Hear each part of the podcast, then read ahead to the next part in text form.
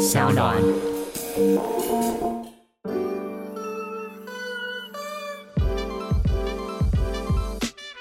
我们以前房间的门都不是像现在这种，都是纱门，然后它那个框是木头的，是然后绿色的那种纱，有吗有？对对对，我知道那种塑胶绳子编起来的纱窗。对对对对然后，嗯、那是一个很狭长的屋子，嗯有前门跟后门，嗯然后中间呃有窗，但是其实风是进不来的，因为嗯那个屋子坐向的关系。嗯可是搬进去的第一天，那个一楼房间的门就会自己打开，在你眼前自己打开，就是恐怖片里面演的那样，没错。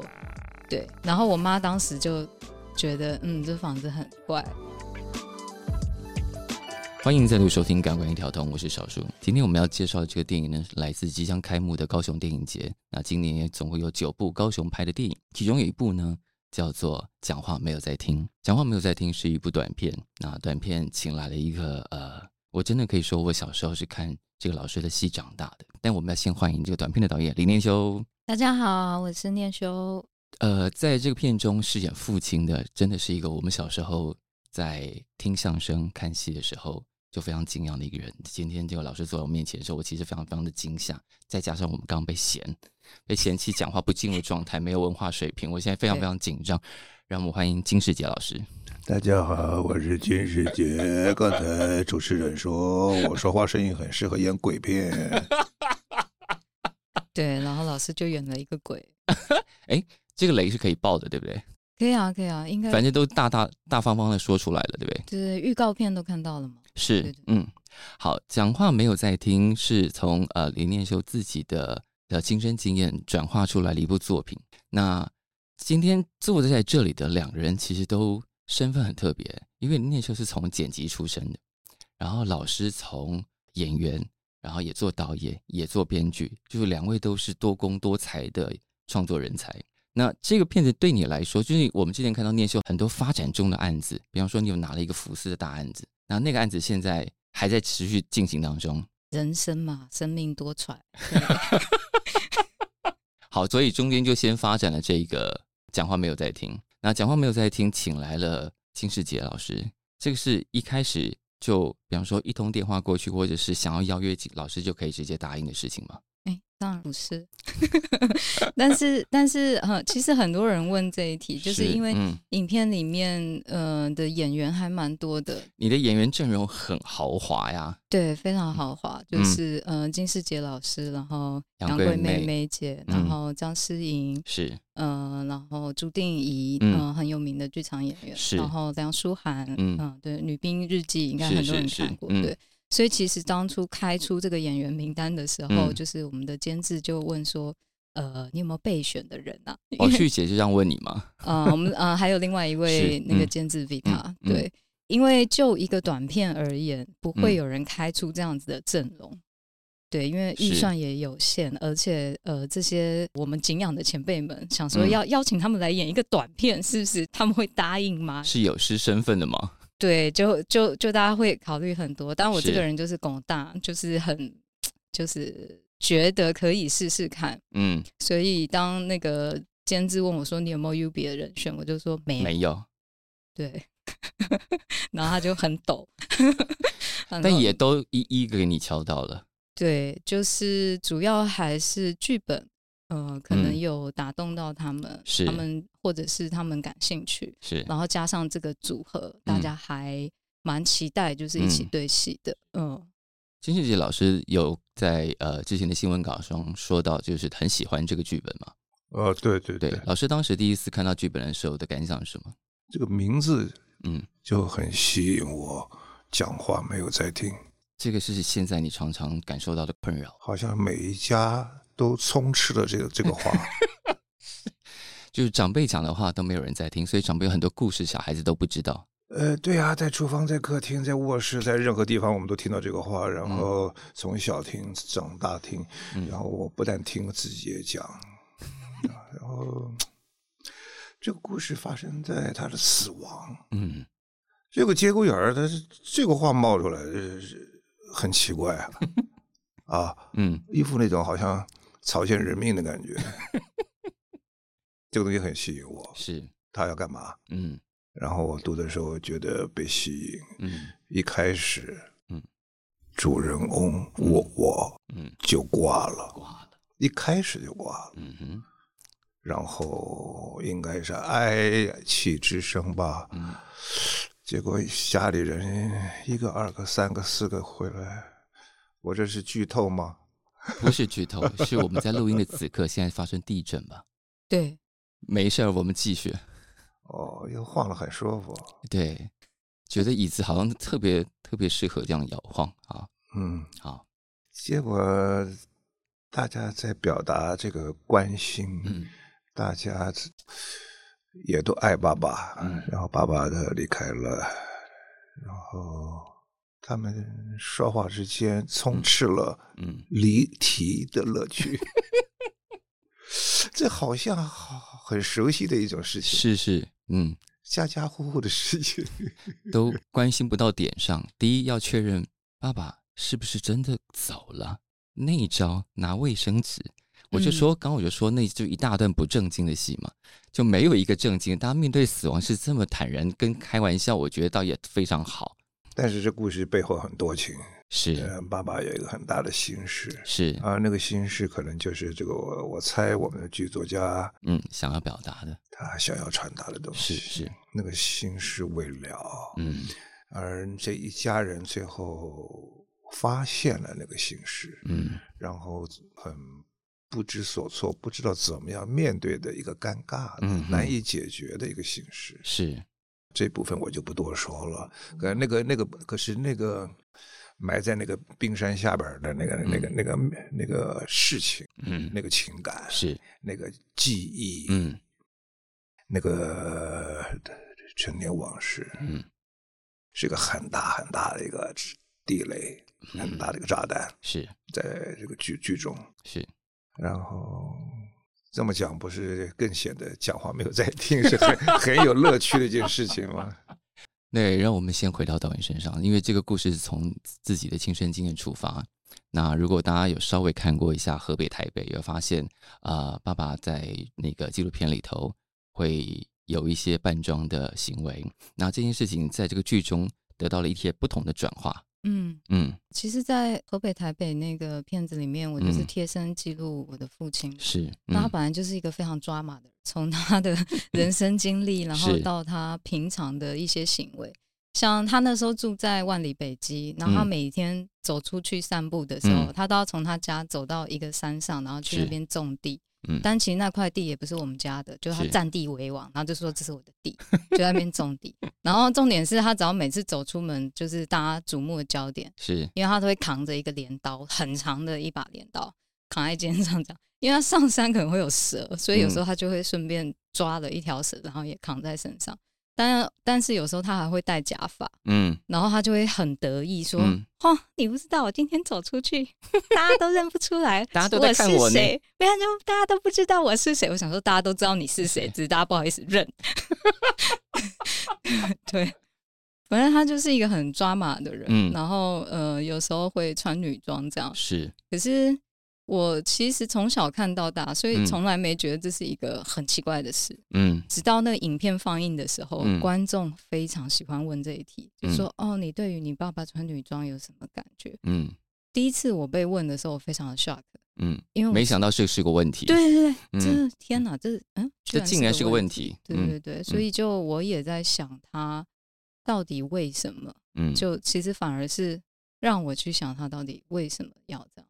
是那我觉得一个是他的个性，就很嗯。喜欢一些女生的东西，很嗯漂亮。是，然后另外一个是他，嗯，其实就是国民党战败之后，嗯。他没有跟着国民政府来台湾，嗯。他反而还是留在大陆，然后加入了共产党。是，在那个时候，就是因为战争结束是，歌舞升平的嗯一段时间，嗯。所以他就做了那个义工队。嗯。那义工队是要唱戏的，是。然后他就会扮小旦唱嗯。京剧，是，对，所以他特别喜欢那些女生。所以那个习惯留在他身上了。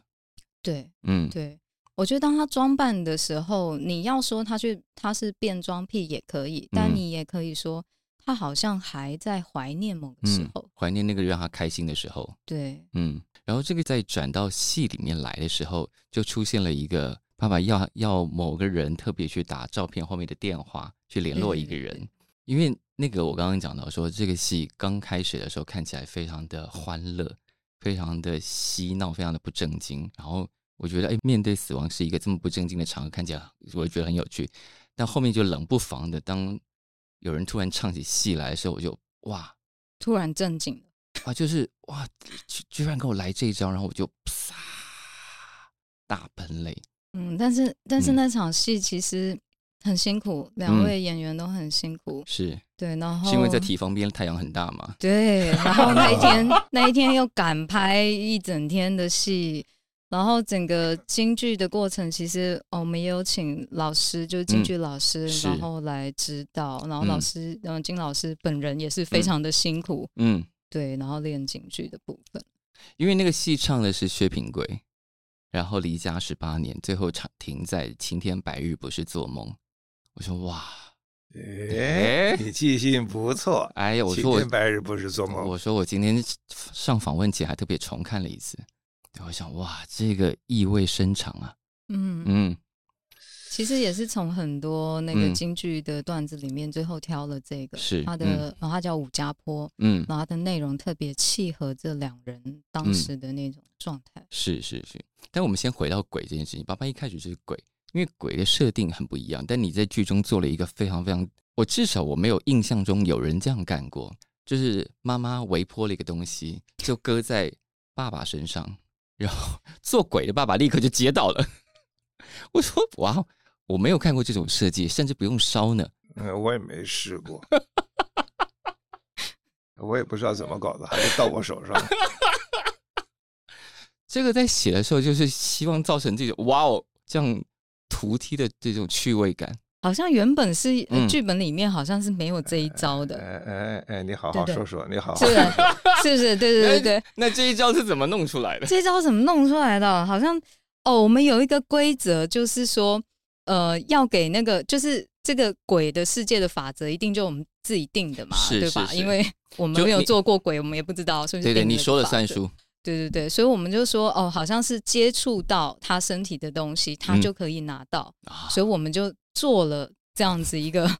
但是到了吃东西那一趴，他们想说，诶，怎么会有人把汉堡放在尸体身上？我们要接触身体才可以拿到，如果是这样的规则，是我们摆在旁边他是吃不到，所以一嗯定得放他身上。是，然后当时就说，就跟梅姐说，那个汉堡你热完 要放在尸体上。然后梅姐就跟我说，怎么可能？怎么可能会有人把热的汉堡放在尸体上？对，但是他后来就尝试做做看，然后发现，哎，他演起来怎么不突兀啊？演起来非常的好笑，非常荒唐。对啊、我这边吃这个也很麻烦啊，吃完了我还想剔牙呢。更荒唐的是，那个东西就一分为二了。后来儿子也可以偷吃了。哦，对啊，因为实体还在那里啊。我说这是我看过最最最实际、对对对最方便、最有经济价值的对对对拜法了。你看的还真仔细，对对对对对，老老师吃超饱的，老师你记得你吃了几个吗？好像有对六个，换个镜头我又吃一遍，又又换又换。因为 long shot 特写，是，对，然后老师吃了好多。所以那那个戏、那个戏、那个家庭，我本来想说，好这样的题材，如果找金世杰老师演，通常我就会直觉想说，这个故事要发生在一个眷村里头，而且两两位都有眷村背景，都成长在眷村。那故事看起来不是一个眷，因为看到户外的景就不是眷村。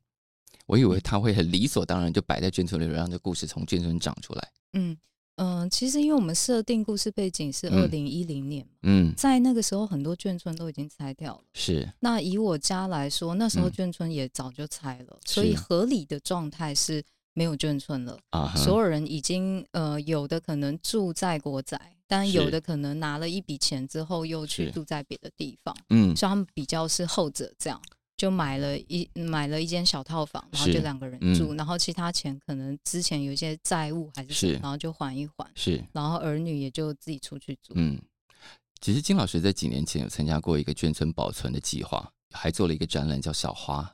啊，对，那对时候我的外甥，嗯他他他他他拍摄他制作的，嗯呃，我自己家本身是在屏东的一个，也是一个眷村。那个老眷村还也是？也也是在面面临，他已经拆了一大把一大啊一啊一一大半了，只剩几间还没拆。我们家还嗯还还搁在那儿，爸爸妈妈还在。哦，哇哦，好棒，对，一百一百多，嗯然后也是一个处境尴尬的一个一个现实问题吧。是是是，就眷村到底拆是不拆这件事情，然后那些记忆这这些老人往哪搁？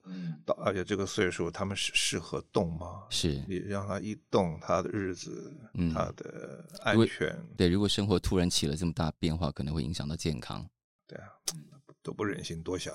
嗯，那个时候我也是因为看了这件事情，才突然想起，对，金世杰老师处理过这个题目，然后方旭中是你的外甥啊，对，我才把这整件事情连起来，然后哦，对我当时都没有这样想过，对，那因为这个老师这个角色，就是因为刚刚还面对那个他从小的朋友小赵都变成老赵了，所以身上仿佛还叠上了一个金世杰老师很长很长演的角色，叫江冰流。就是在大陆没见着，来到台湾反而见到了。啊啊，对《暗恋桃花源》里边儿，嗯。呃，对，也是个属于我这样的身为外省二代的孩子，嗯。演了演了一个作品，心中想法是把这个作品端着献给爸爸那一代的人，嗯，是。为了是缅怀，为了。心疼，嗯为了自己够不上、嗯。够不到的那个大时代。嗯。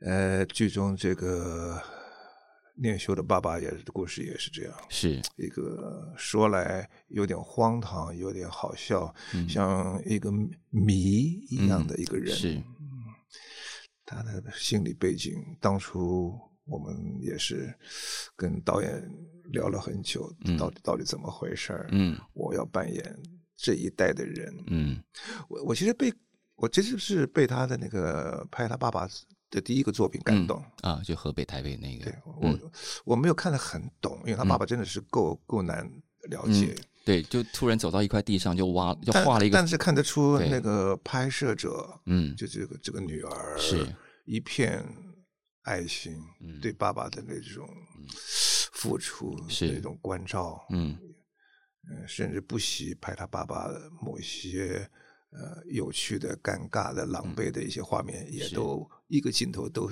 都没漏掉没都没放过。嗯我觉得，哎，真的是一个很贴心的孩子，贴心到让人讨厌。你怎么老盯着我？对这些事情干嘛都拍进去呢？干嘛不剪掉？也拍，对，什么都拍了。对对对，对所以我就很很觉得很很这个事情很有趣。嗯。然后他在写这个剧本的时候，他其实是讲讲的肉麻一点，他其实是一个孝一个孝顺的一个嗯孩子拍的故事，，嗯。但整个故事写得一纸荒唐言，完全读不到那个孝女躲在哪儿。对，呃，这故事是很埋藏的，嗯表面上一大堆笑话、荒唐荒唐的话说来说去，嗯吵着闹着，讲话没有在听。对。所以爸爸当年跟你讲的那些事情，你都没有当真，对啊，我都没有在听啊，耳边风嘛。想说怎么可能听你在胡扯这样？对啊，他讲的事情离我太遥远了。嗯对我跟我爸差了五十多岁嘛，差嗯，了有半个世纪，是所以他不断回忆的那些事情，对我来说就像是神话一般的嗯事。因为就是跟我们的现实经验太脱离了。对，嗯而且我爸讲话本来就很夸张的一个人，所以我常常在想说，嗯，他一定在骗我，对，他在胡乱，对，嗯，这些事情都不存在，可是你帮他回了一趟老家之后，发现都是真的。对，很很冲击。其实嗯那个嗯。时候，是，他他讲过太多很像神话的事情啊，就是、那我随便举个例啊，例如他说国共内战的时候，然后他嗯、呃他当时是在北京城内，然后嗯。当时的北京城是还有围墙的，整个围起来。那其实他就一直说北京城内也没有稻米，嗯。因为，它就是一个城市。是，对，对，然后他就不知道粮食要从哪里来，就是他说马都已经没有东西吃了，是，他就跟我说：“你知道吗？北京城有狐仙，那些狐仙呢、都住在大石蜡。大石蜡真的有这个地方，那些狐仙都住在大石蜡，就没饭吃的时候呢，他们每天喝酒作乐，然后丰衣足食，穿的衣服都绸缎的。我想说你在放屁，要骗我这样。然后直到我真正走了一趟，他从离家，然后发生战争到逃难来台湾的路线，我也去了那个大石蜡。嗯大石蜡现在是北京很有名的一个观光景点，是对。然后当地有狐仙传说吗？当地没有狐仙传说，可是呢，我当时被一个百年的卖绸缎的嗯，店给震惊到了。是他的那家店的门口有放了他那家店的呃整体的一个模型，就是是他给你看，我们这家店已经一百年了，嗯然后以前里面是长什么样子的一个嗯模型。我看着那个模型，我就想到我爸跟我说的话，描述的一模一样。所以他其实说的就是当时的有钱人啦，他就叫他们狐仙。对，然后就是在那样子贫瘠的时候，那群有钱人还是每天歌舞升平的样子，啊然后穿着那个绸缎。是，对，其实哦，对对啊，对啊，我就很喜欢岔题了。我想要再岔另外一个题我没，有没有，我觉得故事极好听啊，请继续。就是他还跟我说，那个八国联联军打进来的时候，爸还跟我说，我的爷爷就是义和团的。我跟你说，他们出兵的时候呢，就是要先画符、吹符，然后所有的那个兵器都是从土里面挖出来的，然后他们就会刀枪不入。你知道他怎么刀枪不入吗？他手上挂着一个篮子，然后嗯再拿一个扇子，只要你开枪，子弹过来，我只要一扇那个扇子，就可以把子弹扇到我手上的篮子里。好神哦，就是一个现在的英雄片来着，就是有超能力。对，但嗯是他讲的就是我亲眼看到的，就是那样，就是所以我就不相信嘛。嗯，然后我就去了呃河北那个地方，很多小的乡镇，然后我才发现啊，那里以前真的是很有名的练功的地方。你会看到那种很多庙宇，是我们觉得它像庙宇，但其实不是，就是嗯以前人我们听说他会飞檐走壁，是，然后他们真的就是在那里练飞檐走壁。他说：“哦，好吧，好吧，好啦。”所以也也算是有一点凭据这样，凭据就是没有，就是有凭有据，并哦就，对，有它不是一个全然虚构的瞎掰这样。对，只嗯是他讲的比较抓嘛。这些素材是不是有可能可以让讲话没有在听，在未来变成一个长片呢、嗯、现在就是往这个方向我。想也是，对不对？对。对，哦，原来你是义你爸爸是义和团的后代，啊，有很多事情就我就了解了。哦，但 这话是的意思是，对我也很好奇，所以意思是。他爸爸满满嘴飞飞檐走壁，啊，呃满脑袋的的那个思想大概都都都是啊刀枪不入的。嗯哼哼，可是念修不太是义和团的后代，他但他的爸爸是，就他没有继承到那一份，他长出他自己的样子嘛。他就冷眼看着这位有义和团热血的长辈 哎是的传奇人物。但因为有义和团的热血，所以在处理这个讲话没有在听的时候，得有一些荒唐的段子，让这个感情可以我我这我这个义和团并不是完全贬义了，哦是是是我我是说他那嗯些玄妙的那些，唉，那个那个大时代产产产生的产生的故事，那些故事真的是过去了。然后呢，你刚刚提到说他结尾最后唱的那一句话叫什么？青天白日，不是做梦。你看看，嗯哼，他说不是做梦，明明白白他就是梦，嗯早就过去了。嗯他跟他说：“你摸得着，嗯那个不是乌托邦，嗯那是你一个形象厌弃，不是形象厌，他已经经厌厌弃弃的人。嗯你他跟他说：‘嗯你摸摸看，嗯你摸得着。’你的伤心点大概就是这个，嗯嗯，那个把你给打着了。是他说：‘青天白日不是做梦，那个好像，呃，英文歌叫做 ‘To dream the impossible dream’ 那个东西。是，嗯嗯，那不可能的梦，嗯很动、很动、很动人的一个故嗯事。是，跟跟你提到说，之前演《将兵流》的时候，有嗯有呃有一点类似的东西。当故事结尾，嗯他跟那个思思念一辈子的一个女人老女人见了面，是然后说了再见，嗯他也行将厌弃。嗯他空空无无的呆坐在舞台上，嗯。傻坐了一段时间，嗯。舞台上没有动静，是。他伸手摸向空气中，也没有做什么事情，他就伸出手来，好像也不清楚他要干嘛，嗯。好像那个感觉，他好嗯像觉得他能捉得住、嗯。抓得着、摸得到什么嗯空气中的东西。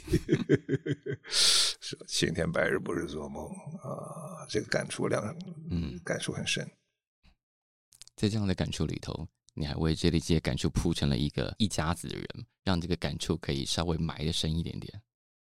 嗯，其实嗯、整体而言就是嗯讲一家之主过世了嘛，嗯这一家人如何处理他的后事，是或者是他有没有什么未了的心愿。是，但是这种题材其实很容易拍的很感伤、对。很悲伤，但我就不想用这个方式来。所以你也给了他一群荒唐的家人、荒唐的儿女们。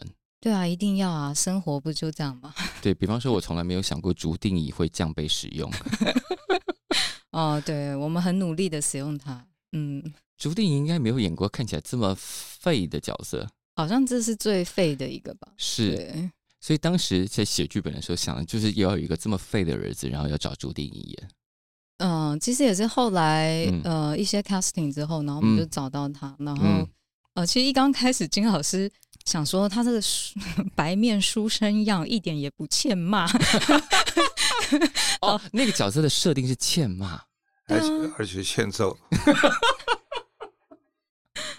所以老师一刚开始还还蛮担心的，其实想说能不能啊，行不行啊？对啊，要嗯怎么让他欠嘛？嗯然后我们就其实呃跟竹哥也有很多角色上的讨论。那最后其实，在书画上也有很大的帮忙，嗯我们把他眼角贴垂了，对，然后开始给他画青春痘。对，然后那个衣服很废的衣服穿上去之后，他就照着镜子，他就开始觉得，真的很欠揍呢。对对对对对。然后拍到大概第三天的时候，他就跟我说：“我现在有点习惯，我就是长这样，我好像本来就长这样。”他嗯在一两个月还是多久前嗯刚生第一个孩子，，是，呃当当爸爸还送了我一个糕饼吃。嗯然后在北医大读书的时候，我还当过他老师。啊我曾经看过他在课堂上演过各种不同的，嗯所以我对他是有信心的。嗯但是他来演这个二百五，我会有点惊讶，觉得他可能对我们有点陌生，还是怎嗯么样？他头头一两天显得生疏啊，不不进入不状况，自信。嗯我心想，那个很聪明、鬼鬼鬼点子多的那个人跑哪儿去了？嗯哼，呃，他度过那头一两天之后，嗯后来就是不是要站在老师面前演戏，大家都心里一抖吧？对啊，所有人都很紧张。呃，不是，是是，连我连我自己在内，我在头一两天我都紧张，因为那个、那个戏，这个戏并不是很容易弄，嗯它它有很深的东西藏在里头，可是嗯故事的表面呢，全在那边嘻嘻哈哈嘻，嘻哈哈、嬉笑怒骂、讲讲三讲四的，就是，嗯哎呦，好好难演。你要演那个乱七八糟，嗯但是乱中你要有序，是让观众要读到那个你暗藏的机关。嗯嗯哎呦，那个拿捏不是太容易。是说实话，我们都、嗯都都在头头一两天都都在迷路当中寻找。啊我包含我跟桂妹都、嗯都都一样。嗯，所以一开始拍的时候，就是先试试看大家有没有各自抓到那个感觉。嗯，其实真的这部短片真的是何德何能啦。嗯。对，做了很多 呃短片通常不太会做的事，包含嗯。排演。嗯，对，短片有的也会排演啦，但是我们真的是排了三天，然后大家都啊。来，因为呃要让他们演出一家人的感觉，这是是一个很不容易的事。嗯。你要有默契，而且因嗯。为其实整部片它就是用对话嗯。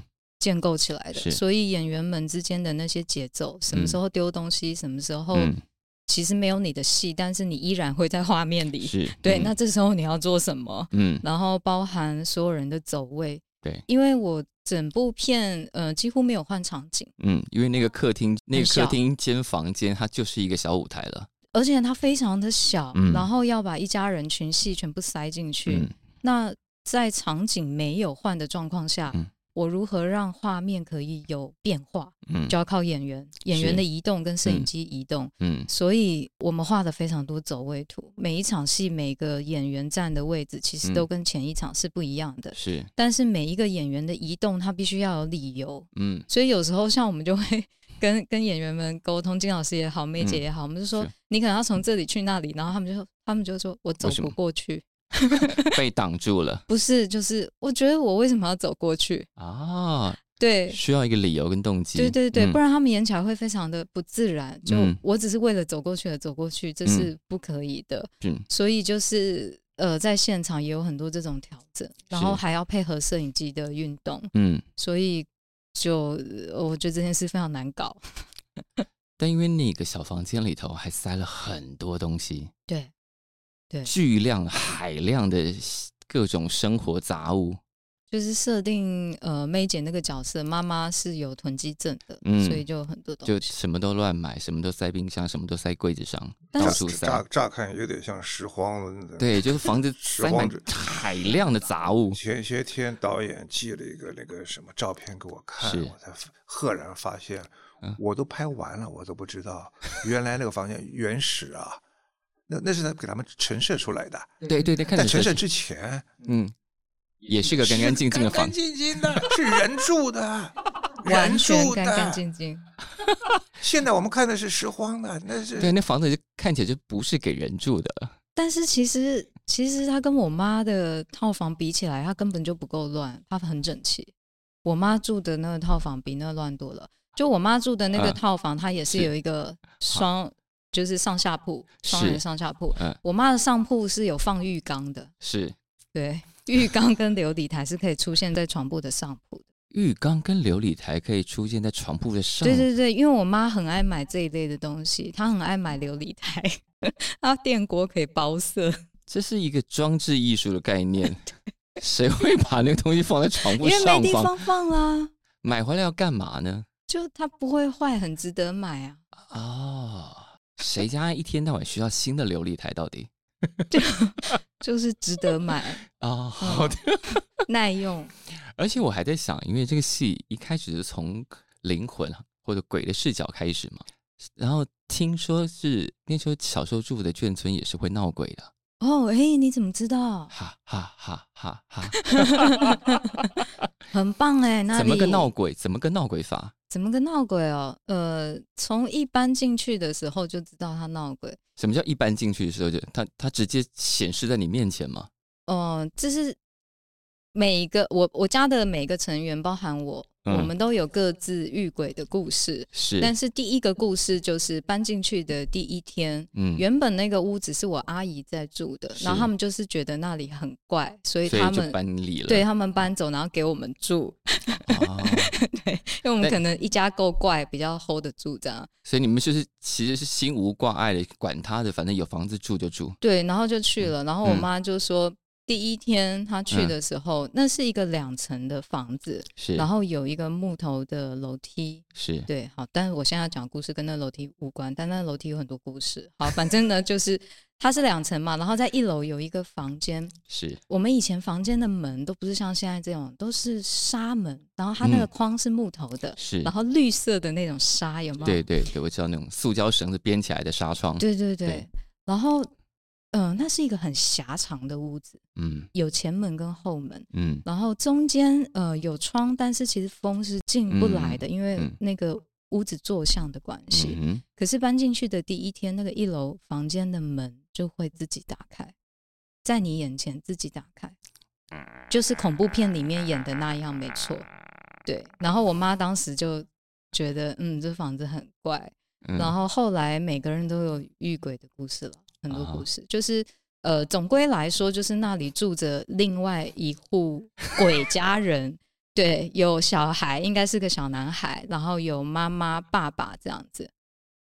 真的，然后每到 下午大概四五点钟，你会听到有钥匙的声音开我家的后门，哦，但是永远你去开门的时候是没人的。是，然后接下来你就会听到我说那个通往二楼的楼梯是个木头的，是。你会听到穿高跟鞋的声音上那个楼梯，我家没有人穿高跟鞋，蛮固定的，所以他有一个作息，你知道吗？是是是，就是你们共用同一个空间，在不同的世呃不同的世界里头，对对对对对对。对，很棒，那里很棒，但互相不打扰，只有这些声音跟动作会稍微穿越一下，有。彼此没彼此对彼此没有恶意，没有恶意。嗯没有恶意，对，没有嗯恶意，但是不打扰嘛，有时候也是有点烦。就是谁说你这个时候可以开门的，这样你就把门开了。或是我就很印象深刻，有我那时候才国小三年级吧，在十是岁左右，我一个嗯人在二楼的房间写功课，就我嗯一个人这样，是，然后后面就是床铺，床铺上就一直传来一个打呼的声音，非常大，可是就是真的没有人，对，所以有时候也是有点困扰。啊，因为在剧中，呃，当有另外一个角色出现，就不是他们的家人，哎，老师现在表情很对你们刚才讲这段话，我有有一点存疑。存疑的是这个故事是我在乱讲话，对不对？哎，可是我知道我继承到义和团那一我我知道我们的故事啊，啊，鬼鬼里鬼气的，对，从头到尾这人挂了，还在跟家里面相处在一起，大家在这个小房间里面你嗯。走过来，我走过去，谁也没嗯。撞到谁，对，嗯，嗯，这是一个超超技术表演，对，但然后呃，也可以说从头到尾这个。这个这个这个这个这个这个已经咽气的老先生，一直跟家人从头到尾都是演完整部片子，他们对对在一起，对只是没有人看得见他，他也一直跟他们说话，对，他活着，他也插嘴。他活着讲话没有人听，他死了讲话更没有人听。但很不幸的，有个警察就刚好看见了，也听见了。我赶我赶快提出来，免得我听着我们这连修在这边讲鬼故事，你干嘛你 讲鬼故事上瘾了你？他问我家里面的事嘛，我就想，哇，这个人小时候家里就闹鬼，然后现在弄个短片，一开始是个鬼。对，而且你们就是看得到，所以进剧中也有一个警察是看得到、听得到的。然后老师就跟他说了一句话，我觉得那个说话算是很关键的一句话吧。你你要帮我一个忙，对，是剧剧剧剧情就是从那儿开始转是的。对很重要的一句话，你要帮我一个忙。他有个心事，嗯但是全世界没有人知道。嗯，谢天谢地，有一个长了第第三只眼的，那个先生出现了。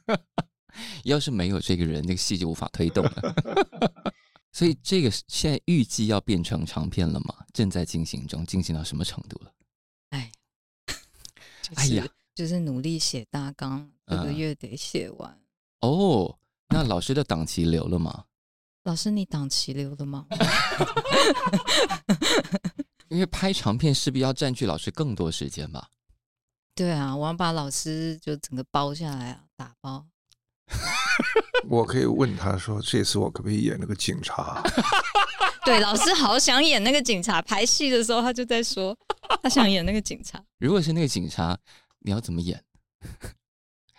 他会是什？他会是一个什么样的警察？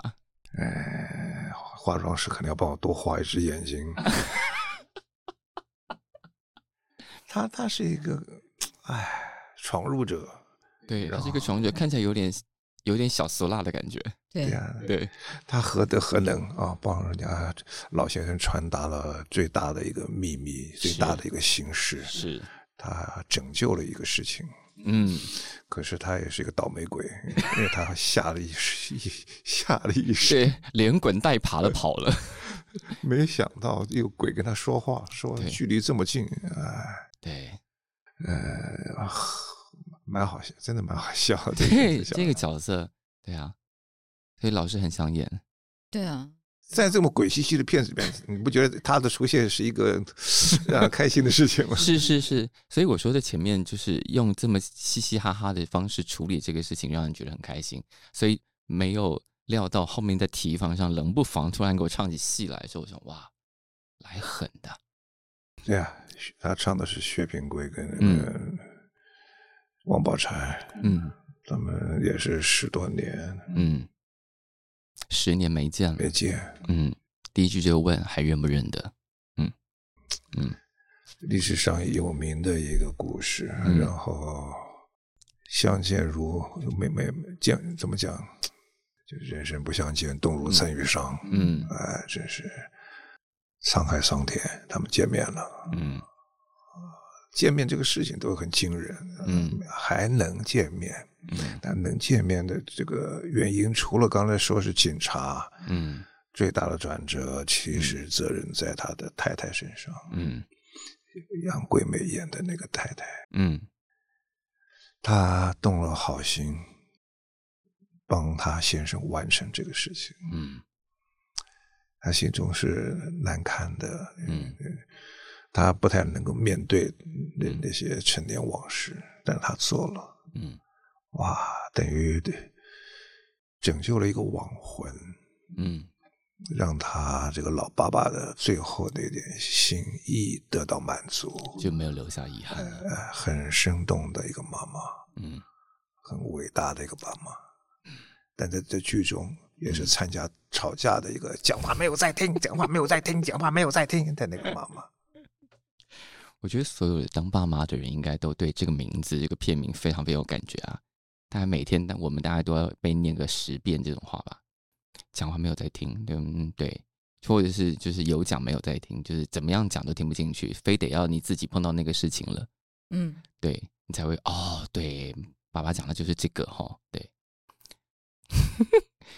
所以我看的时候，虽然它现在是一个短片形式，但刚刚听到导演说了，就是他未来可能长成长片，然后本周要交出大纲，呃这个月了，这个月了，所以会慢慢补完更多更多细节跟更多故事，对，对，然后先要把老师的档期定下来，但老师肯定不会去演那个警察的啦，是吧？我们先好奇一下，这次的观众们会不会喜欢这样的片子？因为这个片子真的有一种，有一点点实验性，有一点胆大。嗯呃，一开一这里面，你在看照片的时候，你会看见有一些呃祭典，一些、呃尸体。嗯你你你会不会觉得这个片子不是那么好玩儿？嗯呃，失去了观赏的乐趣啊！他又嗯美其名说这是一个喜闹的一个片子，讲话嗯没有在听啊，是对，啊，是不是唬人的？这个这种悲喜交杂、这种嗯黑色幽默的东西，观众吃不吃得下来？嗯那这个故事背后藏着的那种深情，嗯观众能否接受，能否消化？是，呃，我们觉得先看看这个反应吧。我相信反应会很好哎、老实说，我我觉得，而且最后处理到老家这个题目，就是从呃河北台北延伸过来，要回到老家，然后最后所有人，哎，我们这样是不是把所有的所有的画面都描述完了？好，反正总之最后大家站在那个河堤旁边那样看着，然后要处理家的这个题目，包包括当时在家里找到那张照片，跟爸爸合照的背景是中正纪念堂啊，因为外省这两个字啊，嗯眼看着在历史这一百年之内啊，是，在在场可能就这这两个字将会被消灭，嗯，这个字义发生很大的变化它就没有不存在了，嗯。已经没有这个东西，它只在嗯。这这个这些年这两年之三代人间发生了这么巨大的变化，然后面对了这么巨大的不同的世两个不嗯。同的世界，是，他们在海的这一端跟那一端跑来跑去，嗯。他们的灵魂跟他们的身体始终是分裂的，嗯。然后他们的处境是历史老人要出来帮他们说话的，但是嗯。没有声音，嗯。没有声音。是，然后你听到的声音都是杂七杂八的一些话，嗯连自己听了都不知道自己到底是谁了。嗯那这么一个离奇的民族，嗯这么一个奇怪的吉普赛人，嗯他们在历史上马上这一页就要被翻过去了。嗯嗯，我觉得这故事是值得尊重。嗯，当然，所以讲话没有在听。目前这个短片版本至少也记录了一部分这样的情感，然后接下来的长片应该会带给我们更多这些相关的东西。然后这个短片现在是十月二十三号在高雄电影节首映。然后高雄电影节本次有九部都在高雄拍的电影嘛？其他你的同行们有看过都看过这部片子了吗？嗯，就身边的对，身边的朋朋友们，友啊，还蛮多都看过了，因为都嗯被我抓来当工作人员。总是要拖朋友下水的。对啊，对啊，嗯嗯，没预算的事就找朋友啊。像像这样的短片，在台湾筹拍的成本应该是还 还过得去的，就是如果可以申请一些公单位的补助，对的，对，对就是嗯呃，像高雄拍，嗯对，有嗯给我们很大的支持，然后还有文策院也给嗯很大的支持。是。所以如果这个短片反应良好，对于接下来长片的计划，应该就会更顺风顺水了。嗯，希望是。是。那最后我们让导演来用自己的话来讲，就是你要怎么介绍这个短片给大家？嗯，这是一部嗯笑中带泪，泪中带笑，然后哦呃，他好讨厌啊！每次都讲这样的话，不然我我我一直觉得他很有灵气，气。所以要换个方式，是老师？嫌你的话没有灵气，没有灵气，那老师你说，来，老师你说你要怎么用一句话来说我我喜欢这种没有灵气的没。有灵气，哎。被嫌了。哎呀，哎，对，就是这种氛围啦。哎，这部片就是这种氛围。跟你们讲，这就是，语言气氛都搭不上，对，这个气就是这个感觉。这部片就是所有人都在岔题，但是岔题就是我们主题。对，岔题就是日常对话中非常重要的一种元素。嗯，对，所以家里面的人说，所有人都在岔题，没有人在听对方说话。对，每个人都鸡同鸭讲。对，但是其实都知道对方心里要什么。对，这嗯就是家人。其实整部片想要说的就是这个，为什么每个家都会长成这样呢？因为都不想听对方说话，没耐性，因为太熟了。他们最后的画面，嗯嗯，这不算剧透，已经到了结尾了，没是关系的。没关系，最后，最后，最后，最后的画面，他们一家人都没有说话，他们面对着一条大河，嗯，看着河水流着，流着，嗯流着。他们家没有一个人说话，老先生也在他旁边，也没有说。话。故事是这么结束，他们都没有说话。对，在那一刻，观众会很开心，因为终于安静了，前面太吵。这片子真的很吸引人啊！十月二十三号在高雄电影节上映。那上映呃，电影节演完之后，会有一些其他的巡演计划吧？就巡回放映，不然大家怎么怎么让更多人看到呢？对不对？哦，我们在努力中，会的，会的。会的，会的，好的。那祝这个片子成功，然后希望我们很快就可以听到长片开拍的消息。好的，我等下回去写剧本。哎，好的，好的。然后老师的档期要先定下来。好的。哦，现在哎，我们都还没有问过老师愿不愿意接长片呢，对不对？啊，对我也没问啊。对，那不如我们现在就让老师画押，好可怕，不要这样。就讲话没有在听啊。你们这节目都是这么进行的，是吧？对我们都是这样，我们常常要人在节目中画押，说了算数，然后大家都听见了，就以大家为证。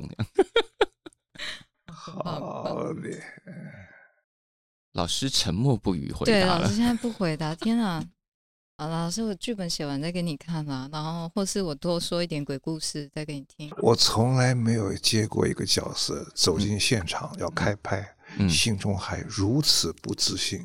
好，我以为没有角色可以难得到老师了耶。这次被难到了。哇，后来他把我我大概四两拨千斤给拨掉了，说你我因为我在我对于他爸爸那个形象呢，嗯。呃无限神往，嗯嗯，以至于是。我有点想 follow 那个那那那个那个形象，稍微模仿一下的样子抓抓抓到他那些味道。嗯。就这个事儿坏了我，啊。我被困在那儿，嗯。然后怎么弄都不觉得自己是，都觉得自己嗯只是在模仿或者嗯是在自以为什么什么的，哎，不是哎，不是那回事儿。嗯后来他还导演还是跟我说，我没有要你要演王爸爸，你嗯就是演你自己。嗯，是就 OK，这话就解决了。就解决那个障碍了。那当然，我心中已经消化了许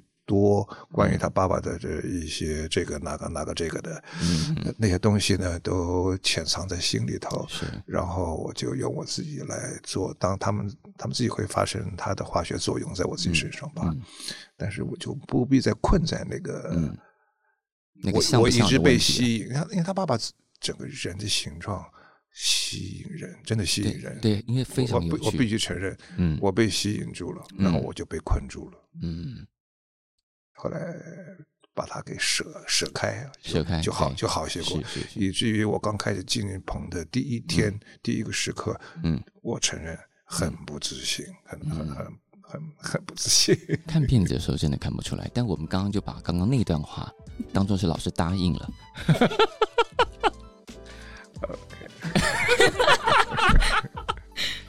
好，讲话没有在听。十月二十三号，高雄电影节，预祝这个短片成功，然后我们期待看到长片。好，谢谢李念修，谢谢金世杰老师，谢谢，谢谢各位观众，你们讲话没有在听，老师讲话要听，谢谢，谢谢。谢谢。